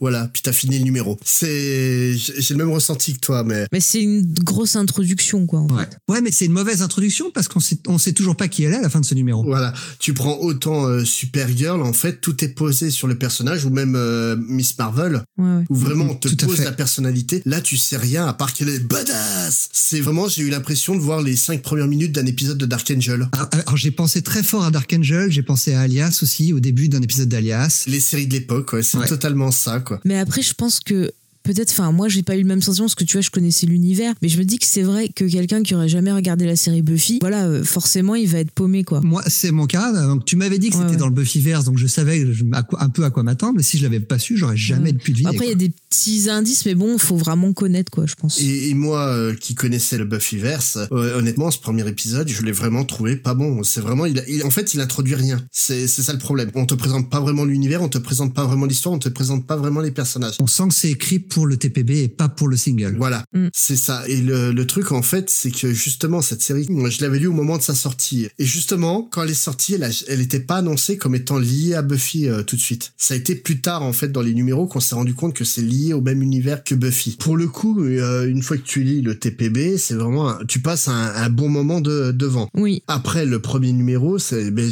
comme je te dis, hein, je l'avais déjà lu à l'époque. C'est Ouais. c'est c'est- c'était vraiment pas bon comme introduction. Bah, C'est sûr que c'est pas le meilleur, mais comme je t'ai dit, je voulais travailler sur la façon, en fait, euh, sur les premières apparitions des héroïnes, tu vois. Oui, non, mais là, comme je te dis, quoi, en fait, la première apparition, c'est, ouais, on a bien compris au bout de 10 pages qu'elle était badass, quoi. Déjà, les- la première scène, elle tombe quand même de, je sais plus combien de, de mètres de haut. Ouais, elle tombe dans l'immeuble. Ouais, Il aurait fallu qu'il fasse un épisode double, hein, tout simplement. Ouais, je pense, ouais. Mm. Mais après, euh, voilà, ça a été son premier travail en tant que scénariste de comics. Ouais, ça sent qu'il est pas habitué au médium. Bah, si tu veux, c'est un peu construit comme un épisode de série aussi. Je veux dire, le, le premier truc, ça serait l'introduction juste avant le générique, en fait. Quoi. c'est ça, c'est un pré-générique en fait qui a le Mm. premier épisode. Et, euh, et le truc en fait, c'est qu'il n'était pas encore le Joss Whedon. C'est il commençait à avoir un vrai nom, mais sans en être un. Donc clairement, ils lui ont pas donné euh, tous les moyens de, de s'exprimer correctement. Ça, c'est c'est sûr qu'au jour d'aujourd'hui, euh, s'il devait écrire un, un truc comme ça, il irait voir Dark Horse pour leur dire je vais écrire une série en plus. Bah, t'as besoin de combien de pages? 40 Bah écoute, tu fais un numéro double et on n'en parle plus quoi. Après aussi, son problème, c'est que c'est quelqu'un qui est accro au travail. Et à l'époque, il faisait trop de choses en même temps. Et je pense que ça a joué aussi, tu vois. Mm. Il avait pas eu le temps de peut-être euh, plus développer ou autre. Je sais pas. Moi, en tout cas, je sais que j'ai beaucoup aimé. Ah mais moi, moi, j'ai trouvé ça sympa. C'est juste le, le, le numéro 1 tout seul, non. Mais euh, la suite est très sympa. Non, non, je pense que oui, je l'aurais lu, tu vois, tout seul. J'aurais dit, bon, c'est un peu. euh, voilà, mais. Le TPB, je le recommande euh, totalement aussi. C'est très sympa à lire. Bah, faut que je le finisse, moi. Allez, on enchaîne. On arrête avec Buffy. Faye, ça suffit. Moi, je te fais 5 heures dessus. Euh, Spades, tu enchaînes avec ton titre Marvel. Ah oui, Un bon titre. Euh, l'épisode de la dépression. Voilà. Ouais, mais Donc- la, dé- dé- la dépression bien écrite. Oui. Ouais. Euh, donc Uncanny X-Men euh, numéro 186. Donc là pour le coup c'est un numéro double hein, d'ailleurs. Ouais.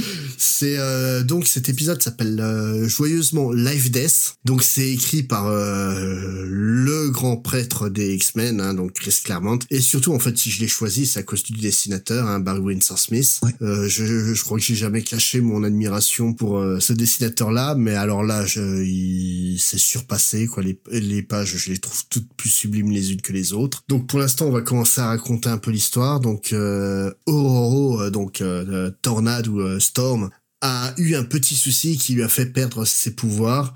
Et donc en fait, elle est en pleine dépression parce qu'elle se sent bah, comme euh, bah, comme une mort, vi- une mort vivante quoi. Elle se retrouve à devenir une simple humaine et c'est très très dur à, pour elle de vivre ça. Et donc euh, le personnage de Forge qui est fou amoureux d'elle essaie de l'aider à, à dépasser ça. Mais est-ce qu'en fait Forge ne serait pas responsable un peu de sa condition? À son corps défendant. Ouais, mais À l'insu de euh, son plein gré. vraiment. Voilà.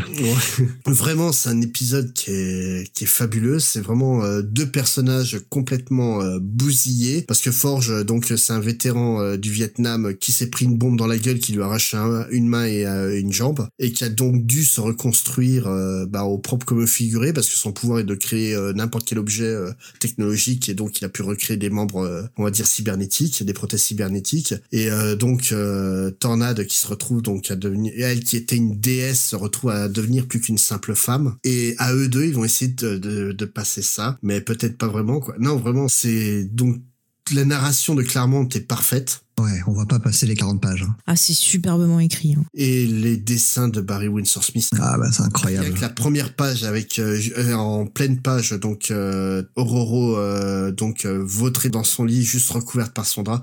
Mais cette page, euh, tu la vois, c'est Pouah si on pouvait avoir plus de, de dessinateurs de ce niveau-là, quoi. C'est non non, c'est c'est un numéro qui est, qui est très très culte. D'ailleurs, est-ce que tu sais pourquoi, pour un numéro comme ça lambda, enfin je veux dire le numéro 186, pourquoi il a, pourquoi un épisode double? Généralement, on réserve ça pour les numéros un peu anniversaires, les numéros pairs, Ben en fait, juste parce que bah, parce que c'était l'histoire le demandait quoi. L'histoire le demandait, puis, puis parce que c'était Claremont, bah, et que Claremont à cette époque-là pouvait demander n'importe quoi euh, à Marvel.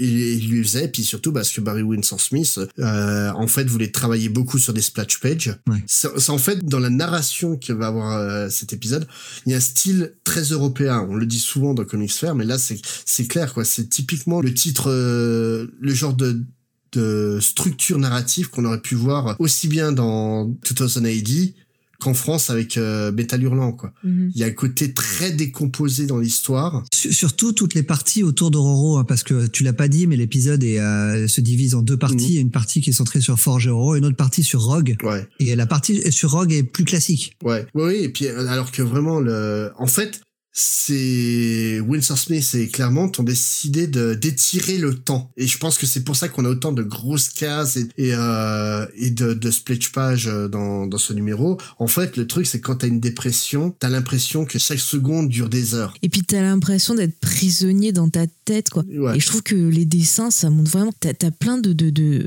ouais, t'as plein d'images. On a l'impression d'être dans l'esprit de, de Roro et on a l'impression qu'elle se voit comme dans un labyrinthe. Enfin, C'est c'est oppressant. hein. c'est ça, c'est oppressant. Elle a l'impression de sombrer. Il y a des fois carrément, t'as le sol qui devient genre transparent et du coup, ça donne l'impression que le personnage pourrait tomber. Et c'est exactement ça. T'as l'impression que tu vas te noyer. Enfin, c'est super. Enfin, j'ai trouvé ça génial, quoi. Non, non, c'est pour moi, en fait, tout le monde le dit, hein, le run de Claremont est l'un des plus grands runs de comics qui existait euh, dans l'histoire. Ouais. Et c'est à cause d'épisodes comme ça. C'est quand t'as un mec qui arrive à écrire des trucs comme ça, c'est, c'est, sublime tout, quoi. C'est clair. T'as l'impression, tu vois, quand quand euh, elle est comme ça, t'as l'impression qu'elle a perdu une jambe ou un bras, tu vois.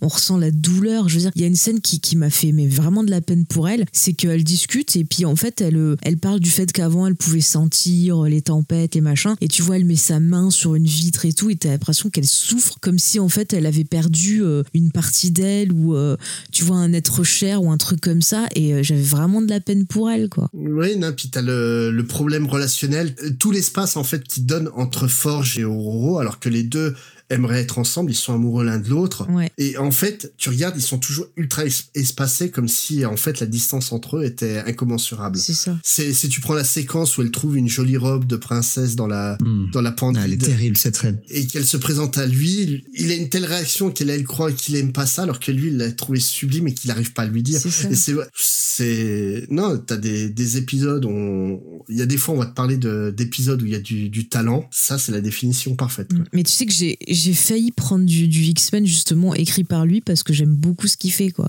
Mhm. Déjà j'adore X-Men mais vraiment par lui c'est Ouais.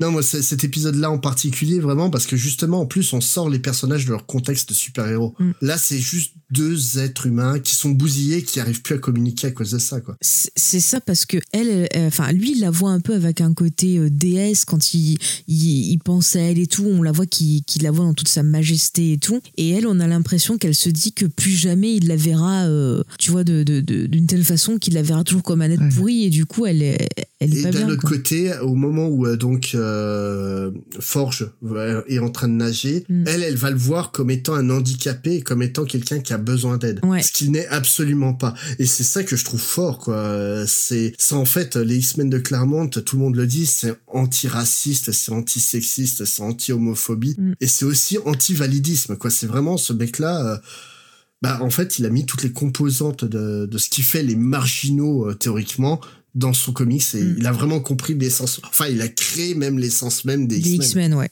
je suis d'accord. Est-ce qu'on peut trouver ce titre en français, Spades? J'imagine que oui. Euh, il a été publié plusieurs fois, donc euh, en 87 euh, dans la revue X-Men, le, le numéro 11, qui était donc publié par euh, Lug. Quand Panini a repris la, la relève, donc en fait à l'époque c'était Marvel France, c'était dans X-Men Saga numéro 13 et dans l'intégrale X-Men numéro 15 en 2005. Après voilà, euh, ça honnêtement pour moi c'est un, un épisode à avoir en, en single.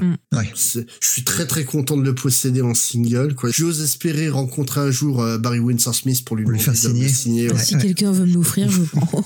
Mais en single, il coûte pas excessivement cher. Euh, bah, justement, Ah ouais après la lecture, moi, je l'ai mis dans mon petit panier. Hein, donc, euh, ma prochaine commande, il partira. Il non, cher. surtout, surtout toi qui as lu très peu de X-Men, ouais, c'est euh, qu'est-ce que t'en as pensé exactement? Ouais, moi je suis, je suis, à- je suis, alors, je suis euh, meilleur en X-Men plus récent à partir de la Ouais. période Morrison. Donc Mm. toute la partie Claremont, j'en ai lu quand j'étais ado, mais euh, un petit peu sporadiquement. Par exemple, Winsor Smith, moi je pense pas à ces, à ces X-Men, je pense à la série Wolverine, Hum, Oui. à Weapon X. Ah, l'arme X, Ouais. euh, ouais. Euh, donc moi j'ai lu les X-Men, mais euh, un peu à côté des X-Men en fait. Ouais. Et euh, cet épisode-là m'a retourné le vide, quoi. C'est euh, incroyable, C'est- vraiment. euh, Co- C'est comment à l'époque on pouvait te dire que les comics c'était écrit pour les gamins quoi. Quand t'as des trucs comme ça qui qui sortent quoi, c'est difficile d'avoir un argument pour dire ça quoi. C'est c'est vraiment euh, moi c'est ce que j'aimais dans les Claremont dans les X-Men de Claremont, c'est vraiment qu'ils me parlaient euh, bah comme si j'étais quelqu'un d'intelligent. Mais tu vois, ça, ça arrive assez, euh, assez souvent avec Marvel de, l'époque. Euh, je sais pas si tu te rappelles, euh, Grey, d'un épisode, de,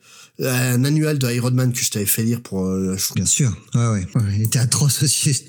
Non mais voilà, mais il est atroce dans le bon sens. Mais là en fait l'épisode de, de l'annual X euh, Iron Man, je crois que c'était dans le premier One Shot First en fait. Ouais. C'est ça. C- Cet épisode-là, c'est un épisode qui te raconte une histoire de Iron Man en, en duo avec euh, X Factor, mais qui a une composante sociale tellement appuyée que tu te la prends dans la dans la gueule euh, de manière euh, flagrante. Et là, c'est encore pire quoi, parce que vraiment euh, maintenant que j'ai 40 ans, que j'ai connu des phases de, de dépression et compagnie, quand je prends ce discours-là, que ça me ramène sur des trucs que j'ai vécu, je dis, waouh c'est ouais euh, clairement il y a eu un moment de sa vie où il allait pas bien et puis il en parle très très bien quoi Mhm. c'est c'est du talent à l'état brut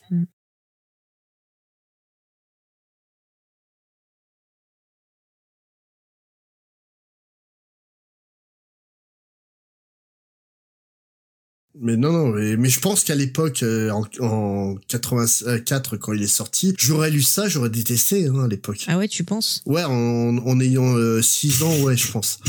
Ah oui, à 6 ans, oui. Non, mais même, même, même à 13, 14 D'accord, ans, je 6 pense ans. que t'aurais peut-être pas eu les clés pour le, pour bien l'appréhender. Voilà, c'est le genre de dépression en fait que t'es capable de, de comprendre que quand t'as que t'as un peu de bouteille. Mais parce que, parce que son mal-être n'est pas un mal-être ado- adolescent, elle n'est pas malheureuse parce qu'elle n'est pas quelque chose, elle est malheureuse parce qu'elle n'est plus quelque chose. C'est ça. Elle n'est plus elle, en C'est fait. c'est le sentiment Ouais. de perte. euh, ouais, c'est c'est ça, c'est un, un épisode sur le sentiment de perte. C'est vraiment pour moi l'un des plus grands épisodes des X-Men Mm. qui a été écrit et c'est l'un des moins connus, quoi. C'est dommage. Mais tu vois, X-Men, ce qui est cool, c'est qu'il y a plein de persos féminins qui sont quand même assez forts, je trouve assez intéressants. Et euh, moi, je, au début, c'est vrai que je me suis dit, ah, je vais faire des X-Men et tout.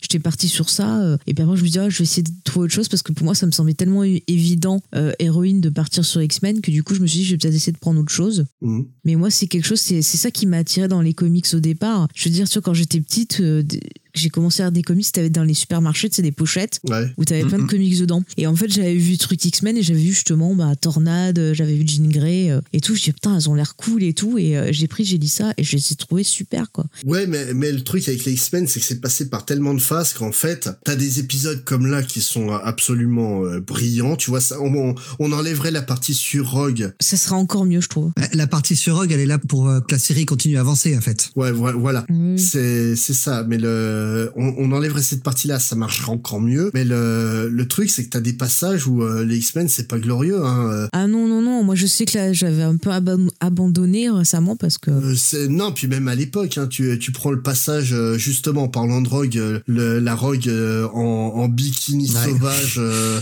si on parlait de Vampirella, pff, rien à envier. Hein, euh. Ouais, il n'y a pas toujours que du bon. Voilà, c'est mais quand t'as des grands auteurs, quand t'as des grands dessinateurs, t'as forcément un grand numéro. Et là, il y a rien d'autre à dire quoi. Bon, on est en train d'exploser le temps quand c'était imparti. Non, mais on va quand même, on va Ah, quand mais même. je savais même pas qu'il y avait un Non, temps il y en a pas, il y en a pas. dire.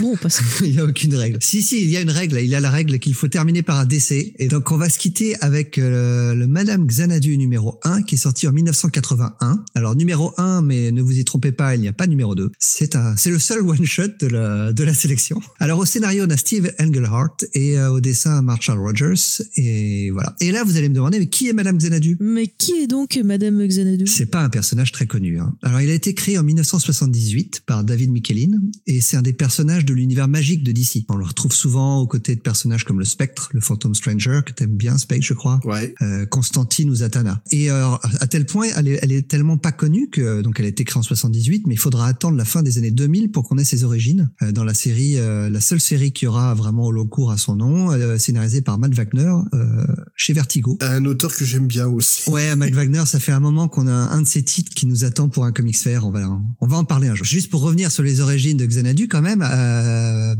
c'est assez marrant parce qu'on apprend dans cette série donc par Matt Wagner que Xanadu n'est d'autre que la sœur cadette de Morgane Le Fay et de Vivienne, la Dame du Lac, de- des fameuses légendes arthuriennes. Morgane Le Fay, d'ailleurs, qu'on a vu dans la série Camelot 3000 qu'on a traité dans, dans Comics Fair, donc qui fait vraiment partie euh, du euh, de l'univers DC, quoi Oui, oui. et aussi dans l'univers Marvel d'ailleurs. Alors, Madame Xanadu, elle est apparue pour la première fois dans Doorway to Nightmare numéro 1 en 1978. Est-ce que vous connaissez cette série? Vas-y, t'en répètes le titre? Doorway to Nightmare. Ça, c'est un truc qui ressemble à du House of Mystery, du Tout Witching à Hour. fait, tout à fait. Alors, d'ailleurs, en l'occurrence, c'était un magazine donc dans, dans, dans la lignée de celle-là. C'est le dernier qui est sorti dans cette lignée, sauf parce qu'il a duré que cinq numéros. Il, il a, il a cessé d'exister quand DC en fait a, a arrêté une multitude de titres, la fameuse DC Implosion qui a eu en 1978. Et euh, donc le, ce Madame Xanadu numéro 1 devait à la base sortir dans Doorway to Nightmare. Ça devait sortir dans les numéros 6 à 9, donc découpé en petits en, en petites parties pour alimenter le magazine. Hmm. Mais vu que la, la série était annulée, il a fallu attendre quelques, quelques temps pour que le numéro sorte.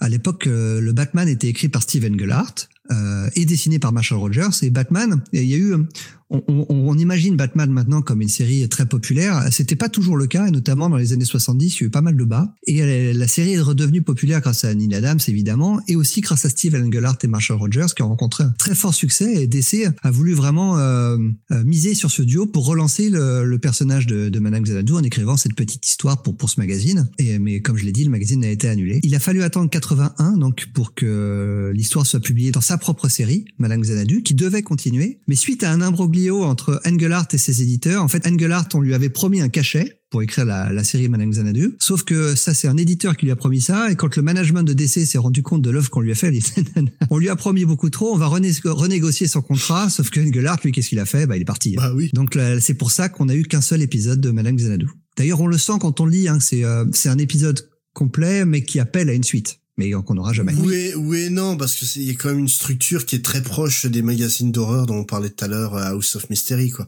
Sauf que là, en fait, le, la narratrice intervient directement dans l'histoire. Ouais, elle, elle intervient, mais elle a un rôle presque secondaire. En fait, elle vient à la fin pour résoudre le, le j'allais dire le mystère. Il y a même pas vraiment un mystère pour résoudre le, le problème entre guillemets. Ouais, c'est plutôt un problème. Euh, alors, de quoi ça parle? C'est l'histoire d'un jeune toxicomane qui est pris en flagrant délit de vol chez Madame Xanadu. Elle le prend en pitié et va essayer de l'aider à se débarrasser de, de son addiction en l'envoyant en cure de désintox. Sauf que juste avant de l'envoyer en désintox, il va rencontrer une femme toujours euh, dans le cabinet de Madame Xanadu, qui elle, elle est venue pour déposer, un, enfin pour demander conseil à Madame Xanadu sur un livre de sorcellerie. Et euh, elle ne va pas écouter les conseils de, de la sorcière et elle va en fait tomber amoureuse hein, du, du premier regard avec ce, ce jeune homme et lui euh, et, et vice versa. Hein. Ah, ça, la, vignette, elle est, elle est assez drôle, C'est d'ailleurs. c'est assez, assez, assez naïf, mais ça, mais ça fonctionne, je trouve. Ouais. C'est pas du Vampirella, hein, on en est très loin. Oui, hein. Pourtant, c'est dans le même genre de magazine que ça sort. hein. Ouais, mais il y a plus de texte déjà. Ouais, c'est mieux écrit. Et euh, donc le jeune homme va, va lâcher sa cure de désintox, il va rejoindre la femme et là on va avoir une vie de fête et de luxure. Hein, et bon, ça va même assez loin. Hein, on voit de l'échangisme, enfin ça, ça se drogue à- au fur et à mesure des pages, jusqu'à ce que deux démons vont réussir à s'échapper des enfers suite à, à la, la mauvaise utilisation de, de- du livre de sorcellerie dont je parlais avant. Et c'est Madame Xanadu qui va intervenir, qui va tout résoudre en grâce au pouvoir de l'amour entre les deux. Comme je disais, c'est un petit peu naïf hein, dans l'histoire. Mais, euh, mais c'est vrai que ça, ça, ça, ça se limite à ça. Hein. Oui, c'est ça. hein. Et, et l'histoire se termine avec la jeune fille qui rend le livre à Xanadu car elle veut plus poursuivre la, la sorcellerie, elle veut vivre son amour avec son jeune amant qui, est- qui guérit d'ailleurs de sa de son addiction. Là, la sorcellerie, meilleur moyen de guérir de l'addiction, hein, c'est bien connu. Alors faut être bien encadré, hein, ne faites pas ça seul chez vous. Alors attention, il y a des règles. La sorcellerie est une affaire de professionnels. Voilà, il, il faut suivre des règles, il faut des objets, il faut du sel, il faut plein de choses. Faites attention parce qu'après, on a des démons qui arrivent. Et là, c'est pas bien. Moi, je suis assez fan des comics de cette époque-là, donc je, le, le côté naïf me dérange pas du tout. Les, les- je trouve les dessins absolument superbes. Euh, Qu'en avez-vous pensé, vous? Bah, perso, comme je te dis, moi, c'est un épisode qui aurait pu sortir dans un House of Mystery, ça aurait rien changé, quoi. C'est, c'est, c'est vraiment euh, ce type d'histoire. J'aime beaucoup ça. Ça n'a rien à voir avec l'univers d'essai, d'ailleurs. Ça pourrait, Non, bah ça non. pourrait être une histoire complètement indépendante, ouais. C'est vraiment, euh, ça peut se limiter à une série de one shot comme ça, ou c'est, je crois, euh, les Phantom Stranger hein, de, de la même époque, qui étaient un peu sur la même lignée, où Ouais, tout à fait. il y avait un mystère et à la ça, fin, ouais. le Phantom Stranger, Hum, attendez, je vais vous aider. Pourquoi tu débarques, mec?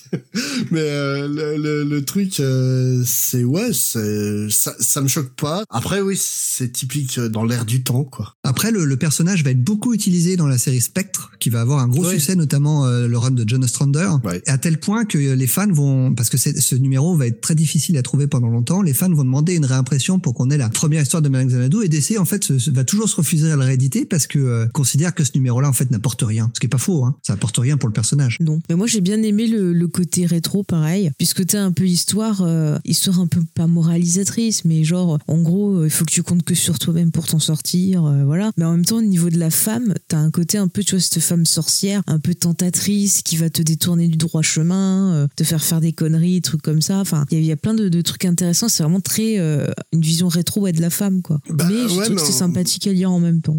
Ça m'a pas gêné. En fait, moi, le truc, c'est que c'est, c'est j'aime, je- j'aime beaucoup moi les, les comics de cette époque-là, et en fait, euh, Madame Xanadu, c'est un personnage assez classique pour l'air du temps. C'est Oui. typiquement le style de personnage qu'on ne sait plus faire aujourd'hui, et c'est complètement con. En fait, on les fait, personne les lit. C'est ça. Mhm. déjà à l'époque, hein, c'était Mhm. plus ou moins le cas. Mais c'est en fait un personnage qui fonctionne difficilement tout seul, quoi. Et c'est pour ça qu'au jour d'aujourd'hui, on la retrouve plus facilement dans la Justice League euh, Dark, Dark. ouais, ouais. Mais là, dans, dans cette histoire-là, elle a vraiment, oui, un côté, tu vois, en dehors, un peu un côté, euh, je suis supérieur à vous, je vous donne des conseils, vous avez pas voulu m'écouter, ben, je vais vous laisser apprendre de vos erreurs. Et à la fin, elle arrive en disant, ben voilà, vous avez vu, youpi, euh, je vous ai appris des choses, tu vois, euh, trop bien, quoi. C'est vraiment, euh, elle est au-dessus des autres. C'est vrai que son pouvoir se limite à lire le tarot. Mm. Donc c'est pas très euh, excitant au niveau de l'action. Donc, C'est vrai que souvent elle est utilisée dans les épisodes d'équipe où en fait elle va expliquer le mystère. elle va- en gros, elle va envoyer les personnages un petit peu plus actifs euh, au combat pendant que elle, elle sera euh, derrière pour chapeauter un petit peu tout ça. C'est un- c'est un vrai personnage secondaire. Mm. Mais là, tu vois, ça m'a fait un peu penser, genre, au conte de la crypte. euh, T'as le, le petit squelette au début qui te raconte l'histoire, qui te Ah ouais, le truc. fait. Des fois, tu vas le voir apparaître, et puis hop, youpi, quoi. Enfin, En fait, il manque un truc à Madame Xanadu pour être un personnage fiable en solo. Mm. Autant tu prends Zatanna, Zatanna, il y a eu des, plusieurs séries euh, qui sont sorties autour d'elle. C'est un personnage qui fonctionne.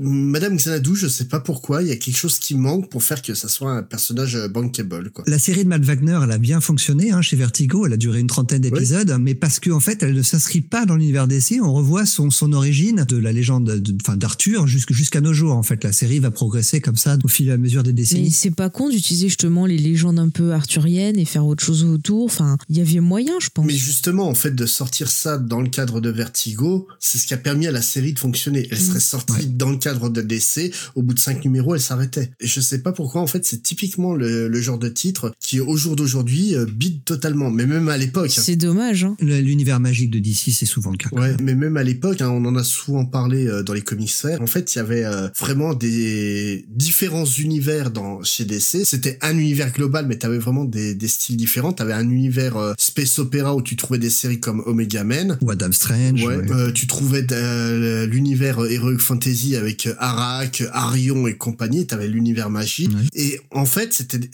toutes des séries que je trouve toutes exceptionnelles. Mhm. Mais le problème, c'est que ça marche pas auprès du, du public lambda. C'est dommage que ça permet d'avoir un peu autre chose que la, ferme- la formule d'ici avec les super-héros, les choses qu'on a vues plusieurs fois. et- Mais d'ailleurs, les séries magiques maintenant, ils ont trouvé la parade en insérant à chaque fois des personnages qui n'ont rien à y faire. Donc la Justice League actuelle, on a Wonder Woman qui est dans l'équipe. Ouais, Pour ce qui est ce qu'il faut, un personnage comme ça, un petit peu moteur, pour attirer le lecteur. ouais, c'est- décevant parce que c'est, en fait, comme on le dit souvent, les personnages, il il existe pas de mauvais pers- personnages. Il existe que des mauvais auteurs qui vont mal les utiliser. Ouais. Et euh, Madame Xanadu a un vrai potentiel autour du personnage. Au jour d'aujourd'hui, avec les notions de féminisme, il y a et notamment la notion de sorcière comme étant une figure féministe, il y a, il y a vraiment moyen de faire quelque chose autour de ce personnage-là, Ouais, tout à fait, ouais. plus qu'autour de, de Zatanna en fait. Mm. Parce que Zatanna a pas représenté la, la jolie jeune femme. Ah, Satana, c'est un peu plus que ça parce qu'elle a, oh, c'est c'est assez classique aussi. Elle a le problème vis-à-vis de son père, euh, qui, qui a tout, qui a, qui a donné des histoires très intéressantes. Ouais, Oui, bon, mais, mais voilà, mais en fait, physiquement, elle reste Ouais, une sûr. jolie jeune femme. Là où Madame Xanadu, elle représente vraiment un autre... euh, Une femme. Ouais, c'est c'est une vraie femme. Elle pourrait avoir le côté mystérieux, même euh, être terrifiante. Elle pourrait. Enfin, il y a plein de possibilités autour de ce personnage, quoi. C'est le pendant positif de la,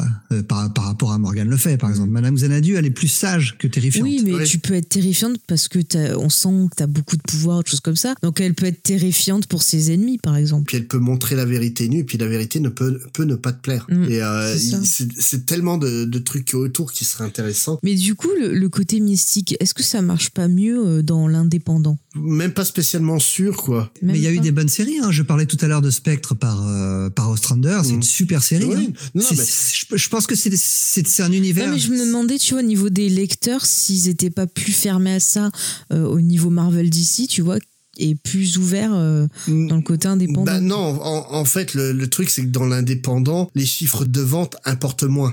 C'est c'est surtout ça. En fait, c'était l'intérêt d'avoir Vertigo à l'époque euh, chez, chez DC. C'est que, en fait, les titres Vertigo, même ceux qui cartonnent, cartonnaient moins qu'à Batman et compagnie. Mais simplement, ils cartonnaient à la, à la hauteur de Vertigo. Au jour d'aujourd'hui, un titre euh, Image qui marche, on va dire, c'est 40 000 ventes. 40 000 ventes, c'est un titre moyen chez Marvel et DC, quoi. Ouais, ouais. Le, le truc, en fait, c'est oui, des bonnes séries mystiques. Il y en a, il y en a en, en indé. Euh, bah, tu prends euh, Black Magic hein, de Ruka et euh, Nicolas Scott, Oui. qui est, qui est vraiment très très bien. Ouais, tu parlais, tu parlais des ventes, ça, ça doit vendre à 15 000 par voilà. exemple. Et euh, Euh, C'est un bon succès. Ouais, parce que je me demandais, tu vois, si justement le public, il avait pas tellement ce truc genre euh, DC, Marvel, c'est les super-héros, et que finalement ils étaient fermés à une autre façon de, de traiter C'est un autre lectorat en fait, je pense. c'est mais Ouais. mais voilà, c'est c'est justement en fait Vertigo, elle, elle permettait de sortir des séries de. Tu prends Book of Magic qui est sorti chez chez Ouais. Vertigo, qui est très très bien, qui est vraiment un titre bah, Mhm. comme le le nom l'indique, qui parle de de sorcellerie et de magie. Un vrai carton de Vertigo, tu peux parler de Fable. Hein. Oui, ou Fable. Et, Oui, bah, et- Fable, oui, Et le, le truc, c'est que c'est des, des séries en fait qui vendaient bien à, à l'échelle de Vertigo.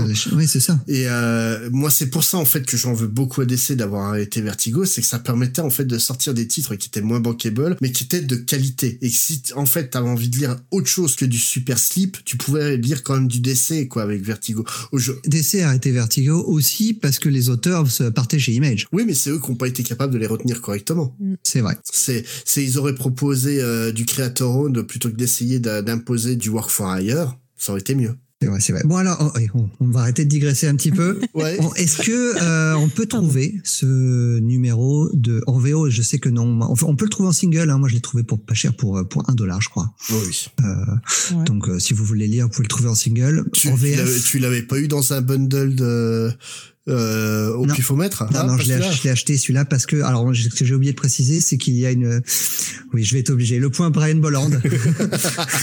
c'est maintenant. bien aussi. Il y avait un piège. Il y a une petite, euh, il y a une petite histoire à la fin du single qui est de- dessinée par Brian Bolland. Donc, euh, des pages intérieures par Brian Bolland, c'est pas souvent. Donc, euh, vous doutez bien que j'ai sauté sur le numéro. Elle est pas géniale, hein. Euh, c'est, euh, au scénario, c'est, euh, euh, ouais. Ouais, c'est une petite histoire de science-fiction euh, qui, ouais, qui vaut plus pour les dessins que pour l'histoire. Bah, là aussi, qui aurait pu euh, paraître dans une revue, Ouais. euh, dans un magazine SF euh, comme faisait euh, DC avant, quoi. Mais n'empêche, ce serait cool s'ils ressortaient des, des comics comme ça avec plein de petites histoires, euh, tu vois, un peu science-fiction, fantastique. Bah, ils le, ils le font de temps en temps. Euh, Dark Horse avait un numéro comme ça il y a quelques temps. Maintenant, ça existe plus. C'est Dark Horse Presents, notamment Sin City sorti, sorti là-dedans. euh, T'as Vertigo qui avait fait les Vertigo Quarterly encore récemment. Ouais. Mais même DC le fait. Hein. DC Ouais. fait, a fait, a fait des, euh, des numéros autour de Swamp Thing, Voilà. ou, ou fait des numéros, a fait un numéro annuel sur l'horreur il y a quelques temps. Voilà. Et où ils vont en fait, par moment, ils vont ressortir des titres euh, du tiroir, comme les House Ouais. of Mystery. Mais c'est des one shot. Hein. Bah, parce qu'en en fait, euh, est-ce qu'il y a un vrai public pour ça? C'est ça qui est... Mais du coup, ça, ça sortira pas en France, par exemple. C'est plus sorti ouais, que euh, en VO. Alors ça, ça ces numéros-là en one shot, ça sort, ça sort, euh, Non, sort pas. je non. pense qu'ils perdent pas leur temps avec ça, quoi. Ouais. Mais euh, pour euh, en revenir à donc euh, Madame Xanadu, donc ce numéro-là est sorti en France pourtant. Oh, Donc en fait, on vous en a souvent parlé des revues euh, Aredit et Artima, qui était donc un éditeur qui publiait pas mal de comics euh, dans les années 70 et 80. Et en fait, donc ils ont sorti ça dans un format poche en noir et blanc qui, est- qui s'appelait Névrose, donc dans le numéro 3 de Névrose, qui est Névrose. sorti en 85. C'est c'est gay comme titre. C'est un super titre de magazine. Ah putain. Et t'as lu t'as lu le ouais, dernier c'est- Névrose? Ouais, je l'ai lu. Ouais, mais en, Ça en fait. Né- Névrose, ça publiait que des titres euh, tirés de, bah, des- des revues que dont je te parlais, des Secret of Haunted House, Unexpected, euh, House of Mystery, House of Secrets, Ghost. Tu vois que des trucs euh, sympas Bah, c'est le livre de chevet d'Auroro, tu vois, c'est pour ça qu'elle était un peu déprimée. C'est ça.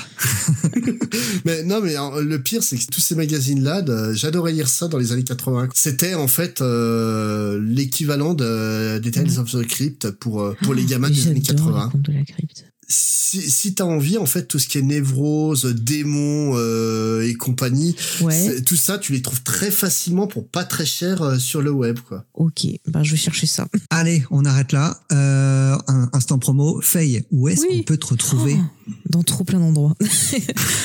bah écoutez, oh, je vais faire simple, le plus simple. Comics Fair euh, maintenant, parce que tu reviens quand tu veux. Bah écoutez, c'est gentil. hein. Bah, vous, vous venez aussi quand vous voulez, hein, vous savez, dans toutes mes émissions. Euh, bah écoutez, sinon, pour me retrouver euh, le plus simple, bah, vous allez sur le site euh, James et Faye, où dessus, vous aurez toutes nos émissions. Donc, euh, Comics Discovery en un mot, parce que sinon, James sera pas content. Ça, c'est tous les Ouais, mais c'est lundis. tellement donc, plus euh, drôle à écrire en deux mots juste pour faire râler James. oui, mais après, c'est sur moi qui râle à côté. Vous l'avez pas, vous, en direct. hein. Attention. hein. Bon, en tout cas, vous pouvez l'entendre avec moi tous les lundis. Euh, Donc, on est en direct sur Radio Campus Montpellier et sur euh, YouTube. Et puis après, donc, vous avez la version podcast. Sinon, il y a Geek en série. Donc, c'est le lundi, enfin, un lundi sur deux. C'est super cool, trop bien.